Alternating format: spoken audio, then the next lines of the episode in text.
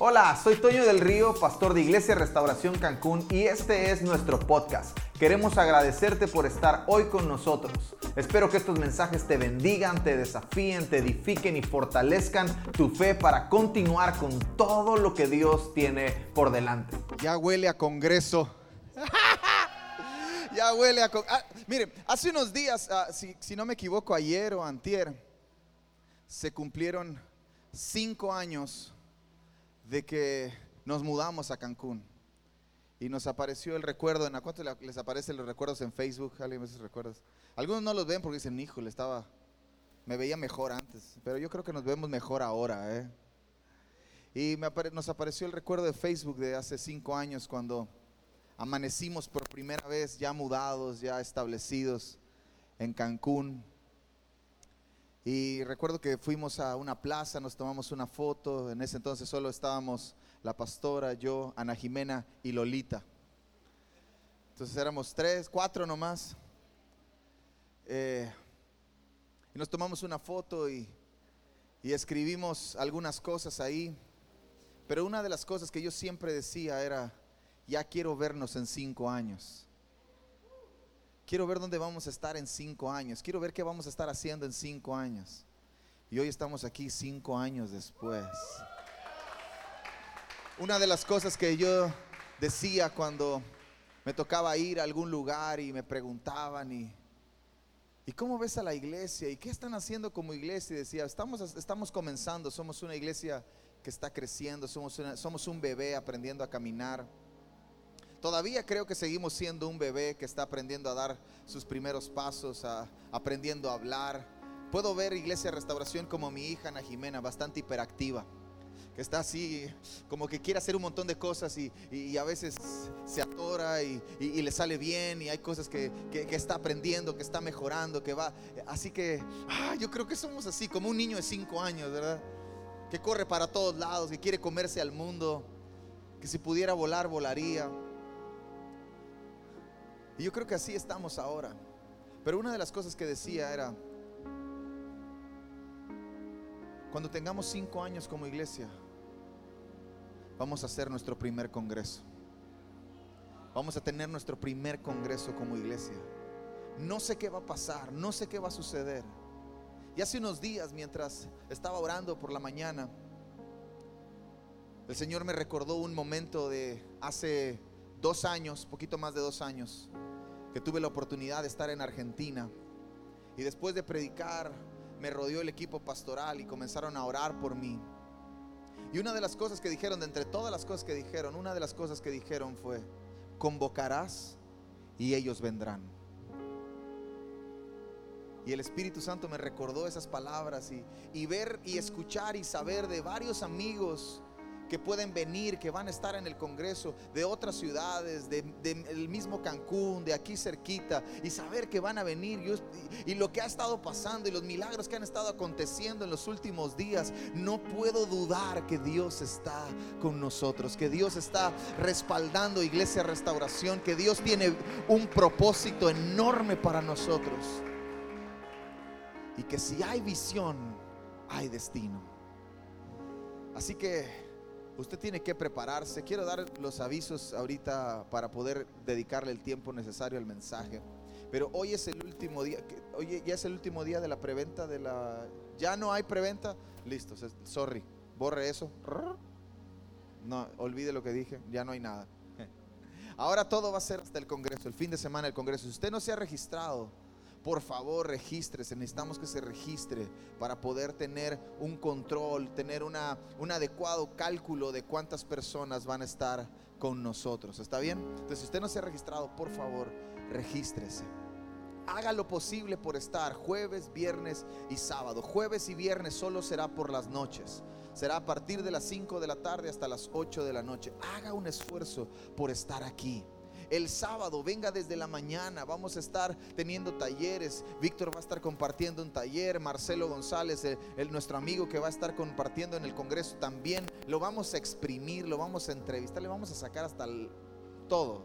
Le dije, tú vente preparado porque de aquí te vas a ir flaco. Te vamos a exprimir. Yo todavía no sé, todavía no decido si voy a, todavía no, no siento como que a lo mejor alguien más, a lo mejor le aviso el sábado a las 6 de la mañana a alguien y le digo, hey, prepárate porque te toca dar un taller, entonces. Eh.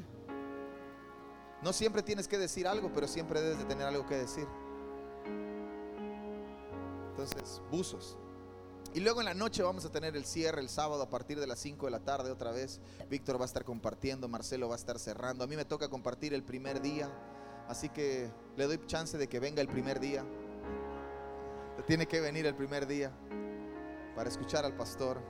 Aunque me escuche todos los domingos y viernes, los que están viniendo, noches de avivamiento, ¿dónde están los que están viniendo? Ah, qué, qué buena noche tuvimos el viernes, Dios mío, qué buena noche. Ah, esta semana, esta semana obviamente nuestra noche de avivamiento se va a convertir en el Congreso Padre Nuestro, pero la siguiente semana retomamos nuestras noches de avivamiento. Aunque llueva, ¿eh? Ay, está lloviendo. Aunque llueva, aquí vamos a estar. Sin sonido, sin micrófono, sin nada en el piso, sin sillas, aunque llueva. Grupos conexión. Esta semana no vamos a tener grupos conexión todo lo vamos a enfocar en el Congreso para que usted pueda estar jueves, viernes y sábado con nosotros. A lo mejor tendrá que trabajar horas extras martes y miércoles para poder venir jueves, viernes y sábado. Haga un esfuerzo, haga un esfuerzo. No todo el año sucede en congresos, ¿eh? No, ah, me espero el próximo. ¿Qué tal si el próximo año no hacemos congreso? Ya vino Jesús y... Ándele. ¿Se lo perdió? Muy bien, ¿está listo? Hoy quiero compartir algo con usted que he llamado del llanto al clamor. Dile al que está a tu lado, del llanto al clamor. Del llanto al clamor. Creo que todos hemos pasado por momentos complicados, ¿sí o no? No, o sea, no creo que haya un cristiano sin pruebas, pero tampoco creo que haya un cristiano sin respuesta. No creo que haya una oración sin respuesta. No creo que haya un cristiano que ore y Dios no responda. Creo que hay momentos complicados, momentos donde quizás hemos pensado que lo que estamos viviendo es una injusticia. ¿Alguien le ha pasado? Quizás ha sido momentos donde surge la pregunta en nuestra mente, ¿por qué yo? ¿Por qué a mí? ¿Por qué no le pasa a él que no va a la iglesia? ¿Por qué me pasa a mí que yo voy a la iglesia? ¿Por qué yo? ¿Alguien le ha pasado eso? ¿O soy el único raro que le pasan esas cosas? ¿Por qué yo? Son esos momentos complicados donde esa pregunta hace su aparición y, y en muchas ocasiones se queda sin respuesta. Preguntamos, ¿por qué yo? Y el cielo guarda silencio. Pero estoy seguro que nada pasa por casualidad. Dile al que está a tu lado, nada pasa por casualidad aún esos momentos complicados, aún esos momentos difíciles, aún esos momentos donde sientes que es una injusticia, aún esos momentos donde te preguntas, ¿por qué yo? Aún esos momentos no pasan por casualidad. Lo importante, lo importante es cómo respondemos ante esos momentos. Porque van a llegar. Porque van a pasar, van a suceder. Y lo importante es cómo respondo ante ellos. Aunque considero que tenemos pocas opciones. ¿A cuánto les gustan los, exámenes de opción múltiple? ¿Eh? A mí no me gustan porque mientras más opciones tienes, más difícil es decidir. Cuando quedan pocas opciones, la decisión es más rápida, es más concreta, corres menos riesgo, pero entonces creo que ante estas adversidades, ante estos momentos difíciles, ante estas complicaciones de la vida, nos quedan pocas opciones. Considero que solo dos opciones tenemos. Número uno, escondernos en el victimismo. Hacernos la víctima. Tu primera opción, esconderte en el victimismo. ¿Por qué a mí? Es que si ustedes supieran, es que todo yo, es que yo y yo y yo, y es que tú y es que tú. Y empezamos a buscar culpables para al final terminar siendo la víctima. Entonces la primera opción es escondernos en eso, en hacernos las víctimas, en sentirnos víctimas y que todo el mundo, el, universo conspira contra mí. Esa es tu primera opción. Y la segunda opción es aprovecharlo para ver lo mejor de nosotros salir. Solo te quedan dos opciones. O te escondes en el victimismo o aprovechas el momento para ver lo mejor de ti salir. No hay otra. Porque si te escondes en el victimismo, te aseguro que vas a morir. ser, hacerte la víctima te va a matar. Pero aprovechar el momento va a sacar la mejor versión de ti. Vas a ver a Dios hacer cosas increíbles. Vas a ver al cielo responder a tu oración. Aprovecha esos momentos no para esconderte en el victimismo, sino para abrazarlos y entender que si Dios lo está permitiendo, es porque algo bueno va a salir después de todo esto.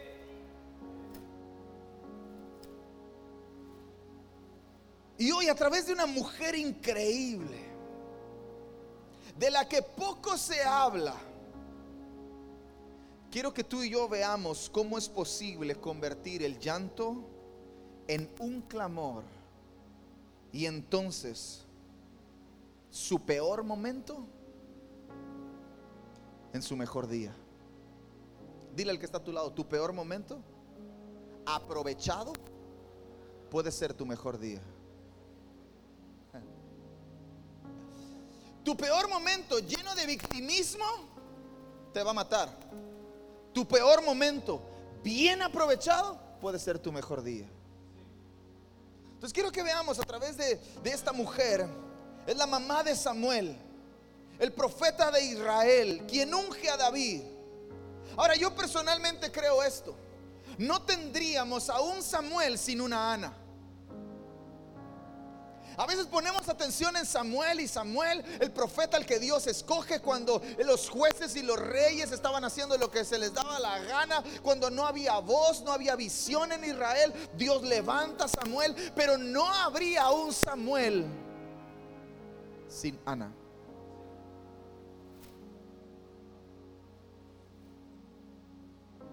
Ahora, quiero que abras tu Biblia en el primer libro de Samuel capítulo 1.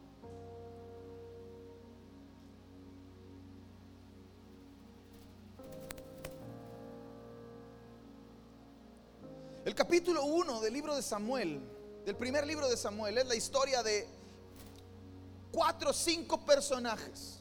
El Cana, Penina, el otro día dije Panini, pero se llama Penina. Ana, Elí y Dios. Puedes leerlo en casa. Ahorita ponme atención aquí, porque algunos no han leído la Biblia toda la semana, todos están aprovechando para ver. Entonces la historia del Cana, del Cana, Ana, Penina, Dios, Elí, es una historia increíble porque el Cana es el esposo de estas dos mujeres, de Ana y de Penina. Penina le había dado hijos a Elcana, Ana no le había dado hijos. Ahora había una rivalidad entre, entre las dos esposas, la que tenía hijos y la que no tenía hijos. Y, una, y, la, que tenía hijos irritaba, dice la Biblia. Le decía todo el tiempo, mm, ahí está, no tienes hijos, mira, yo tengo un montón de hijos. ¿Dónde están los tuyos? Y la hacía sufrir, la hacía, la hacía enojar, la irritaba, dice la historia.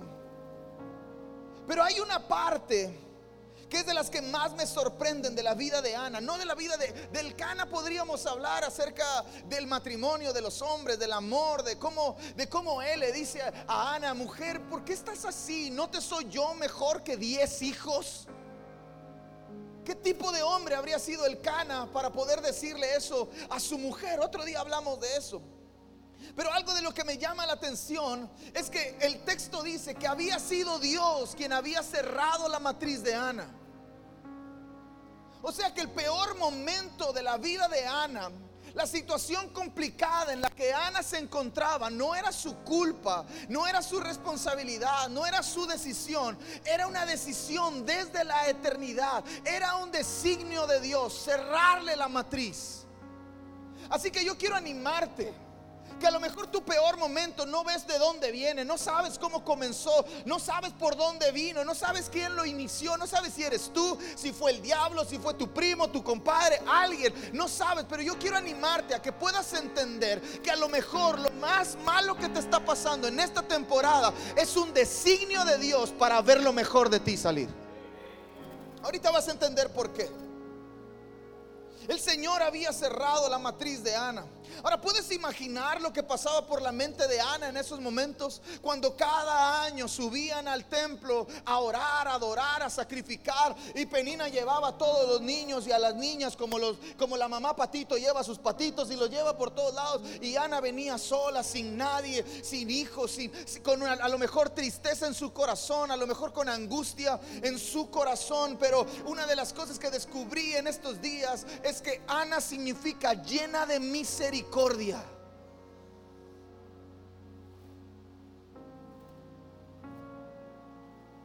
¿Puedes imaginar lo que pasaba en la mente de Ana en esos momentos? Te aseguro que a lo mejor nada bueno, pero su actitud ya nos enseña un montón de cosas. No la ves reclamando ¿No la ves mal contestándole al esposo? ¿No la ves peleando con su rival a pesar de que la irritaba? Yo tengo hijos, pero a mí me dan doble porción. No, no la ves peleando. Ahora, antes de continuar con todo esto, quiero que entiendas un poco el contexto de la historia de Ana. El Cana, Penina, Elí, Dios, la nación estaba pasando por un momento difícil. El sacerdocio de Elí, el que era responsable del templo, el sacerdocio de Elí estaba en decadencia. Sus hijos eran un completo desorden. Eran un desastre. Pero una de las cosas importantes en el capítulo 3 del primer libro de Samuel, no lo busquen, es que en aquellos días, dice la historia, en aquellos días, la palabra de Dios escaseaba y no había visión. Y Ana no tenía hijos. Mientras la nación no tenía voz, no tenía visión, una mujer no tenía hijos. Entonces a lo mejor hay algo más grande detrás de todo esto. Hay algo más importante detrás de todo lo que te está sucediendo. A lo mejor tú puedes pensar que te estás ahogando en un vaso con agua, que tu problema es enorme, que tu aflicción es enorme, pero quizás es muy probable que si tú y yo podemos transformar nuestro llanto en un clamor, eso traiga una respuesta a toda la nación. A lo mejor si tú transformas tu llanto en un clamor, la respuesta que tu familia ha estado esperando nazca de ti.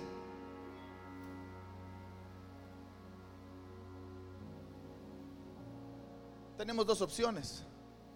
O escondernos en el victimismo o abrazar el momento, aprovechar ese momento para ver salir lo mejor de nosotros.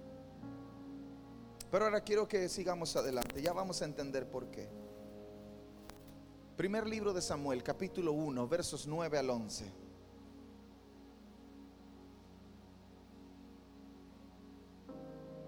Y se levantó Ana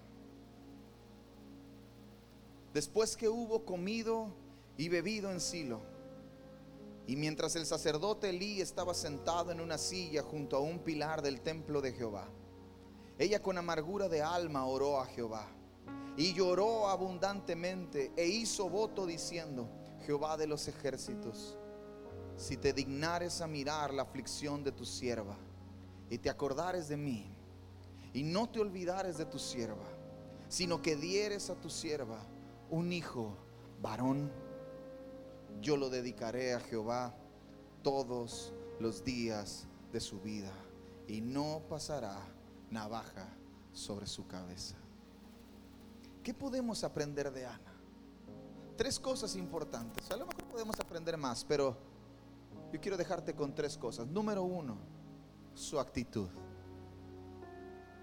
El viernes hablamos de fe y actitud. De agregarle actitud a nuestra fe, que fe hay un momento en el que no es suficiente, que necesitamos la actitud correcta para desatar lo que Dios tiene para nosotros. Y yo veo en la vida de Ana una actitud.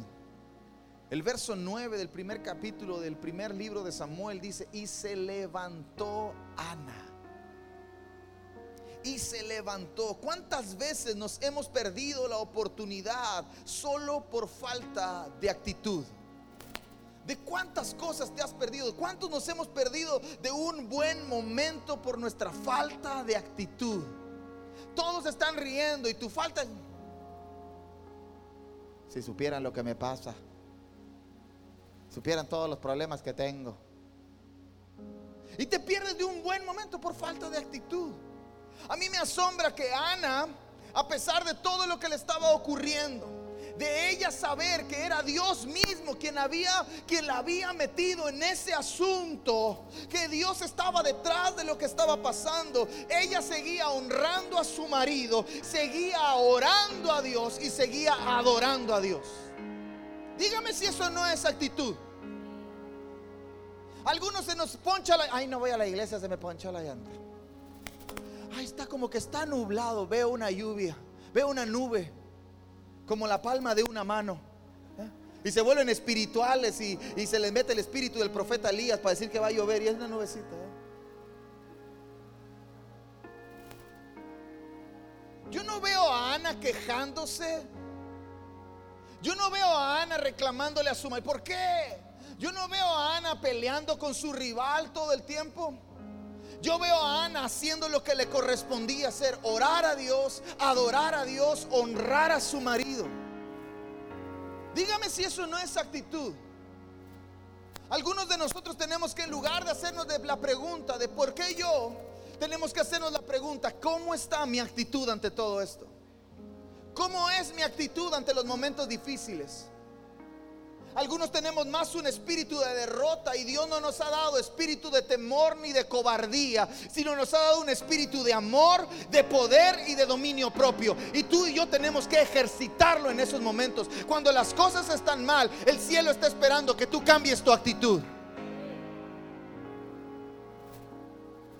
Porque actitud es responder ante lo que no puedo controlar. Actitud, mi actitud es la forma controlada en la que respondo ante lo que no puedo controlar. Hay cosas que se salen de mi control. Ana no podía controlar que Dios le había cerrado la matriz, pero Ana podía controlar que su responsabilidad era honrar a su marido, honrar a Dios y amar a Dios. Cualquier otra, en el momento del, año, cuando llegaba la fecha de ofrecer, de sacrificar, de adorar, Ana hubiera dicho, ¿yo a qué voy? Ni tengo hijos. ¿Para qué voy? Pero en lugar de eso, año con año, ella estaba ahí, adorando a Dios, honrando a Dios. Su marido le decía, vamos. Y ella decía, sí, vamos. A lo mejor la rival la veía por atrás y decía, hmm, ¿y tú a dónde vas sin hijos? Y ella venía, hmm, un día, un día, el que ría el último. ¿Dónde están los hijos de Penina? La historia dice que tenía hijos, pero Ana solo tuvo uno. ¿Y qué hijo?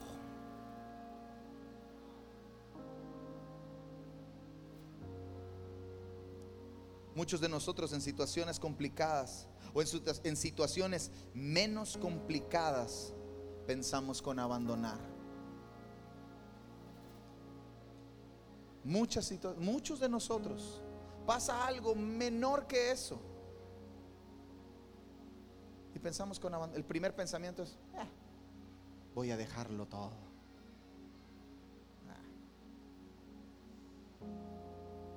Dile el que está a tu lado no desperdicies tu dolor. Vamos, dile al que está a tu lado, no, no desperdicies tu dolor.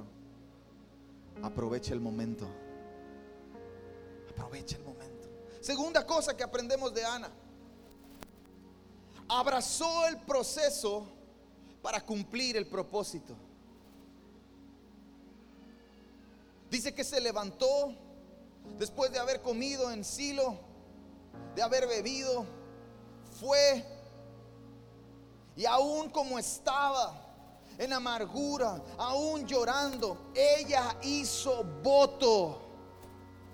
Ana entendió que lo que estaba sucediendo, Ana entendió lo que estaba sucediendo en la nación. Y aun cuando su mayor anhelo era un hijo, estaba dispuesta a dejarlo ir con tal de que la, la voz de Dios volviera. A veces tú y yo queremos que Dios cumpla nuestras oraciones. ¿Cuántos quieren que Dios cumpla nuestras oraciones? ¿Sí o no? Pero a veces nuestras oraciones no suenan como una oración. A veces nuestras oraciones suenan como un capricho. Y Dios no cumple caprichos. Dios cumple propósitos.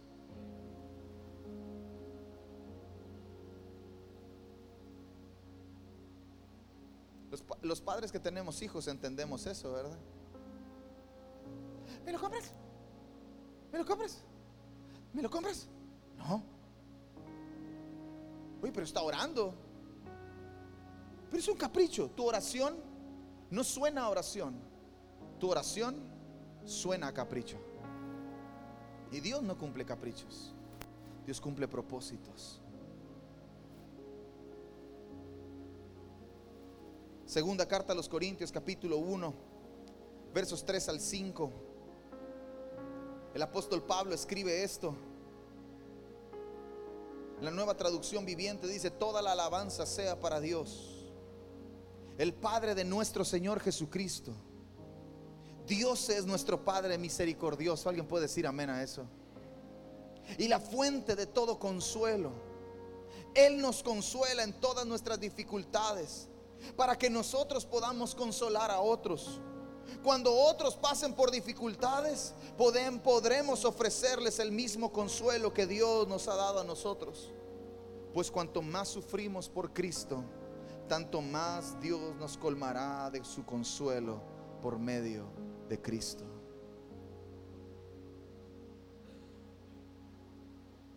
Si tú no abrazas el proceso, si tú no abrazas el proceso, difícilmente verás el propósito.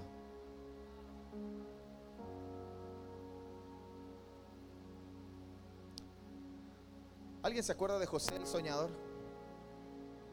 Toda la cosa que le pasa a José. estaba bien salado, ¿eh? Sí, una tras otra y una tras otra y una tras otra. Híjole. Pero hay una frase, hay una historia, hay un momento en la vida de José que hace que todo tenga sentido. Génesis capítulo 45, verso 5.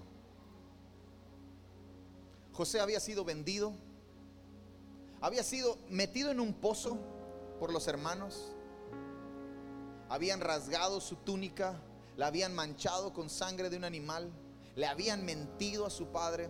José estaba en medio de un pozo. Cuando pasa una caravana de egipcios, José es vendido a los egipcios, es metido en una cárcel, pasa un chorro de años en una cárcel, ayuda a dos dentro de la cárcel. Los que estaban con él, que son ayudados por José dentro de la cárcel, dentro del calabozo, se olvidan de él. Pasan otro chorro de años hasta que alguien se acuerda. Ay, no, hombre, en el hueco ese allá hasta el fondo hay un hombre que interpreta sueños. Lo traen a Potifar. Interpreta el sueño de Potifar.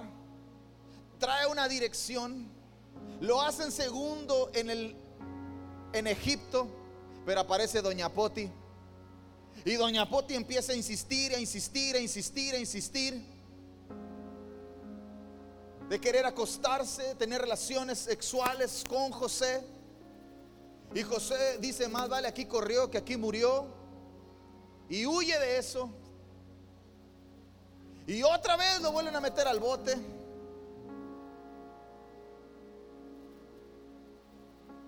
Años después José sale de ahí.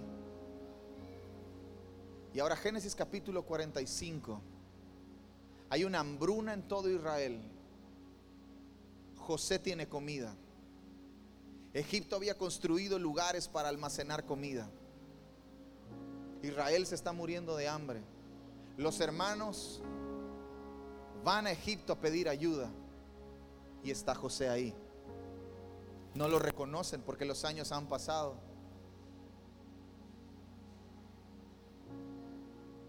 Voltea a ver al que está a tu lado, velo bien, velo, voltea a verlo, voltea a verlo. Velo bien. Porque así como está hoy, si abraza el proceso, mañana no lo vas a reconocer. El proceso te transforma. El proceso te muda. El proceso cambia tu rostro. El, proceso cambia tu carácter. El proceso cambia tus actitudes. El, el proceso cambia tus respuestas, tus reacciones. Pero el proceso solo cumple su objetivo, solo cumple su propósito si yo lo abrazo. Entonces Génesis capítulo 45, verso 5. Estas son las palabras de José después de todo lo mal que le había ido. Ahora pues, no se pongan tristes. Este es José hablando con sus hermanos. No se pongan tristes y ni les pese haberme vendido acá. Porque para preservación de vida me envió Dios delante de vosotros. O sea, ustedes creen que ustedes me vendieron. Ustedes creen que ustedes me metieron en el pozo. Ustedes creen que ustedes creen que me hicieron un mal.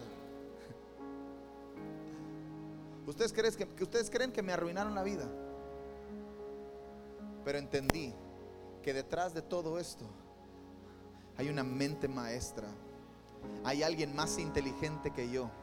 Hay alguien que está viendo el futuro y no solamente el pasado ni el presente.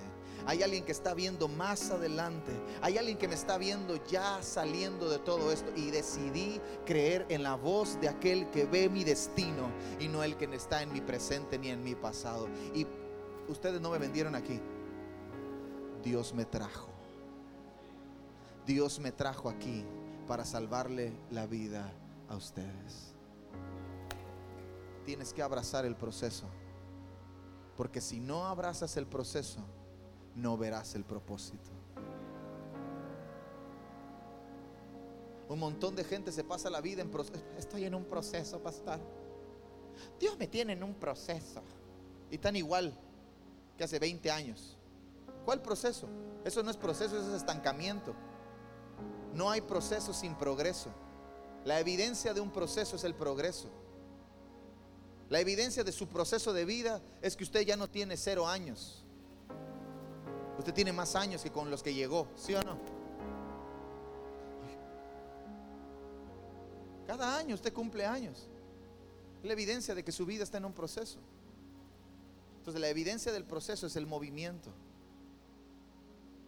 Si yo digo que estoy en un proceso y estoy en el mismo lugar, si volteo para atrás y sigo en la misma posición, con las mismas actitudes, con el mismo comportamiento, con el mismo tipo de pensamiento, con el mismo corazón, con los mismos problemas, usted no está en un proceso, usted está estancado.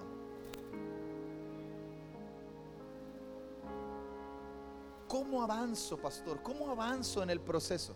Abrácelo. Déjese formar Deje que Dios haga en usted lo que Dios quiere hacer. Deje que Dios trabaje en usted. Deje que Dios le forme. Deje que Dios le pula. Deje que Dios le quite los excedentes. Deje que Dios le ponga lo que le falta. Deje a Dios ser Dios. Usted y yo no somos Dios. Ana abrazó el proceso. Ana abrazó el proceso e hizo voto, si me das un hijo, yo te lo voy a devolver. Entiende lo que está sucediendo en la nación. Y mientras ella clamaba cada año en el templo, Señor, dame un hijo, dame un hijo. El cielo decía, necesito un profeta. Ella decía, dame un hijo. Y el cielo decía, necesito un profeta. Y ella, dame un hijo necesito un profeta. Todo lo que estoy viviendo tiene un propósito. Señor, si me das un hijo, cumplirá su propósito. Eso es lo que estaba esperando.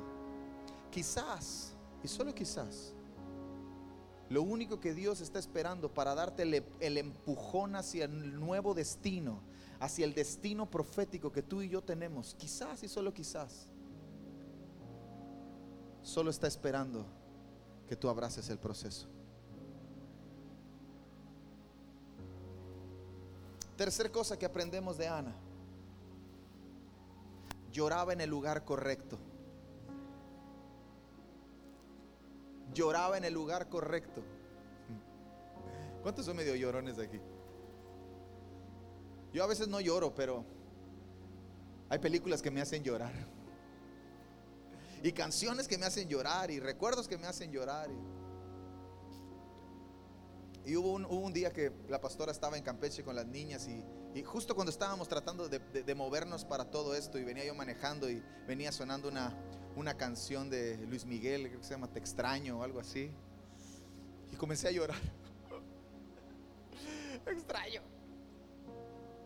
Todos lloramos, ¿sí o no? Ah, los hombres no lloran. Eso dígaselo a otro porque yo no le creo.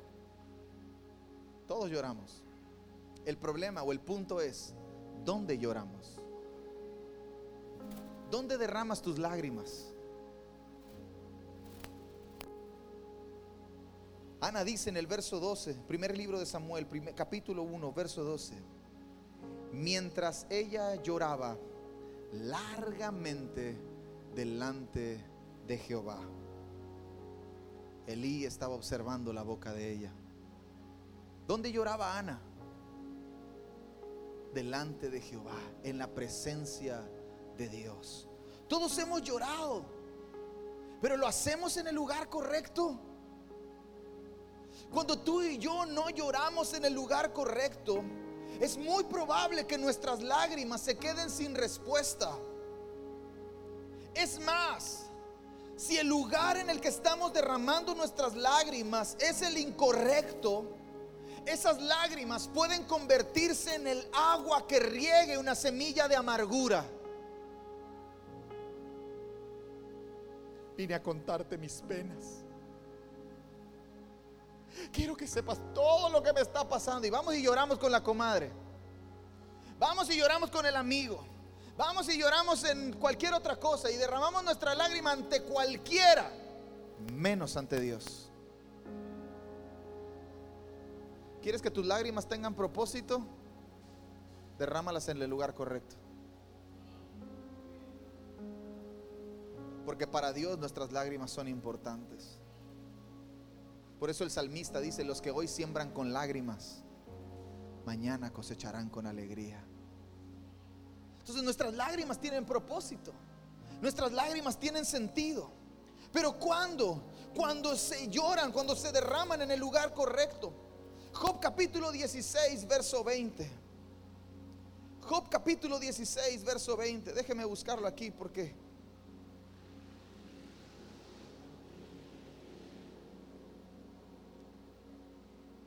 Disputadores son mis amigos.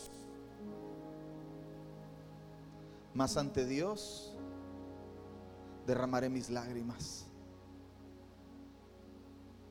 Yo siempre digo esto, ¿va a llorar? Llore rápido. Pero ahora quiero agregarle, llore en el lugar correcto. Ahora yo no estoy diciendo que no me venga a contar sus problemas, ¿eh? que no se los cuente a nadie. No estoy diciendo eso, que no pida ayuda. Pero si va a llorar, llore en el lugar correcto. Porque mira qué pasa con tus lágrimas. Salmos capítulo 56. Mira qué tan importantes son tus lágrimas cuando se derraman en el lugar correcto. Verso 8. Salmos capítulo 56, verso 8.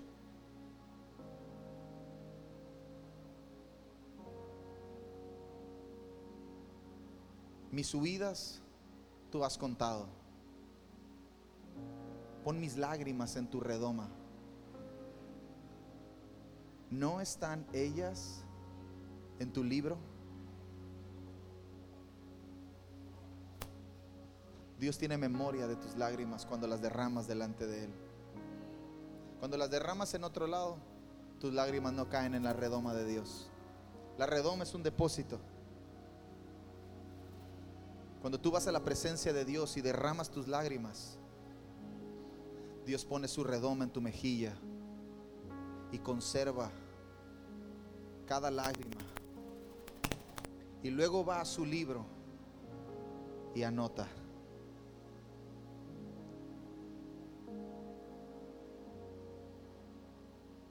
¿12 de septiembre? ¿Qué día es hoy? ¿12, 13? 12 de septiembre 2021. Diego derramó sus lágrimas delante de mí en la iglesia. Pero cuando vas y le lloras con el amigo, con la amiga, te estoy pasando por un momento difícil. Dios dice, nah, esas lágrimas no cuentan.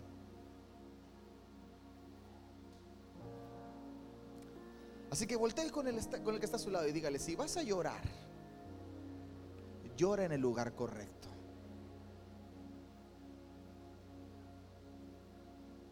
Pastor? ¿Dónde? ¿Dónde? La presencia de Dios. La intimidad con el Señor. Cierra la puerta. Es ahí donde el llanto se convierte en un clamor. Es ahí donde las aflicciones se van por causa del propósito. Las lágrimas de Ana provocaron lo que no estaba ocurriendo en la nación en mucho tiempo. Dice que la historia que Elí estaba viendo la boca de Ana mientras Ana lloraba con amargura, a lo mejor en su corazón, y derramaba sus lágrimas ante Dios y decía: Señor, dame un hijo, es el anhelo de mi corazón. Responde a mi corazón, escucha la voz de Dios que le dice: Ana, necesito un profeta. ¿Me entregarías tu tesoro más valioso?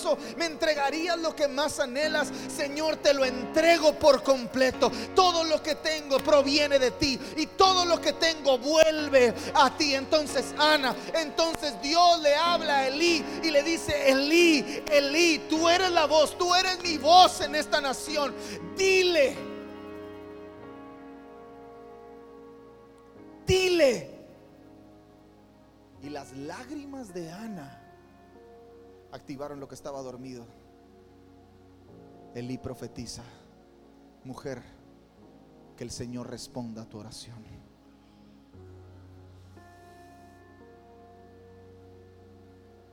¿Cuántos quieren que Dios responda a su oración? Yo quiero, pero tienes que transformar tu llanto en un clamor. Llora, pero llora con propósito. Ora, pero ora con propósito. Ten la actitud correcta cuando vayas a orar.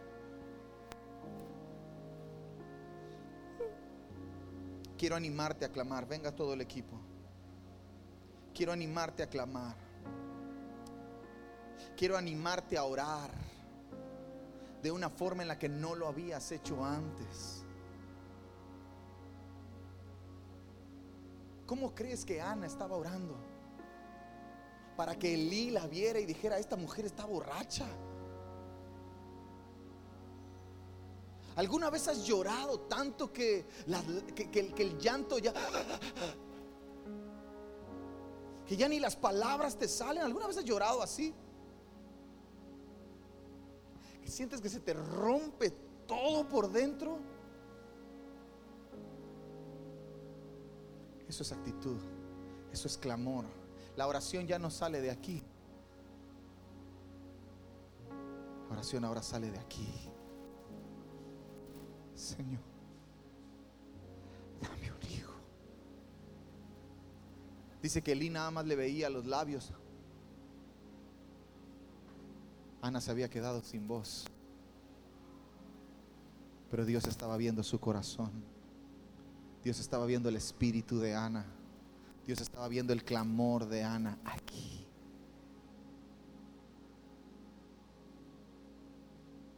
Quiero animarte a orar de una forma que no lo habías hecho antes.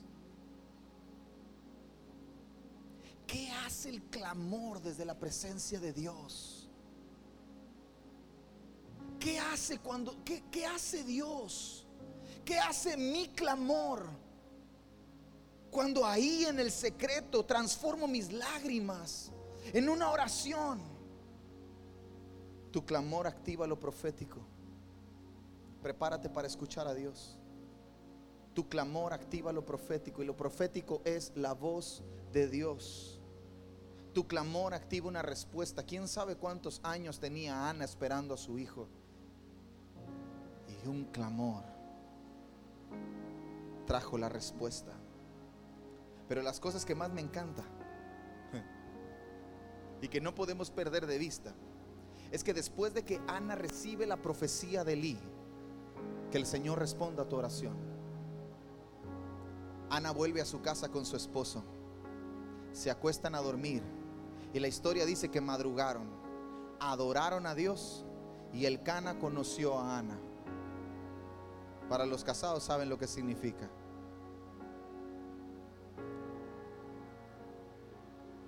Clamar te hace caminar en fe. Ya tengo la palabra, ya tengo la promesa, ahora comienzo a moverme. Hace dos años alguien me dijo, convocarás y ellos vendrán. Hoy estamos a una semana de haber caminado en fe, de haber convocado y algunos vendrán. Yo no sé si todos, pero te aseguro algo, alguien vendrá porque escuchó la voz de Dios que este era el momento. Clamar activa lo profético. Clamar activa tu respuesta. Clamar te hace caminar en fe. Y el capítulo 2 del primer libro de Samuel es la canción de Ana. ¿Cuántos quieren cantar? Yo decía el viernes, si Dios te quita un dolor de cabeza de unas horas, tú cantas. Levanto un aleluya con el enemigo frente a mí. Si te quita un dolor de cabeza de una semana, pero si te concede una respuesta de años, te aseguro algo que te va a faltar voz para cantar. capítulo 2 es la canción de una mujer que ahora tenía la respuesta en sus manos. Mira qué dice el capítulo 2, verso 1. Y Ana oró y dijo, mi corazón se regocija en Jehová, mi poder se exalta en Jehová, mi boca se ensanchó sobre, sobre mis enemigos. Este es el verso 8 mi boca se ensanchó sobre mis enemigos por cuanto por cuanto me alegré en tu salvación. Verso 8, Él levanta del polvo al pobre y del muladar exalta al menesteroso para hacerle sentar con príncipes y heredar un sitio de honor. Porque de Jehová son las columnas de la tierra y Él afirmó el mundo sobre ellas. Él guarda los pies de sus santos, mas los impíos perecen en tinieblas, porque nadie será fuerte por su propia fuerza.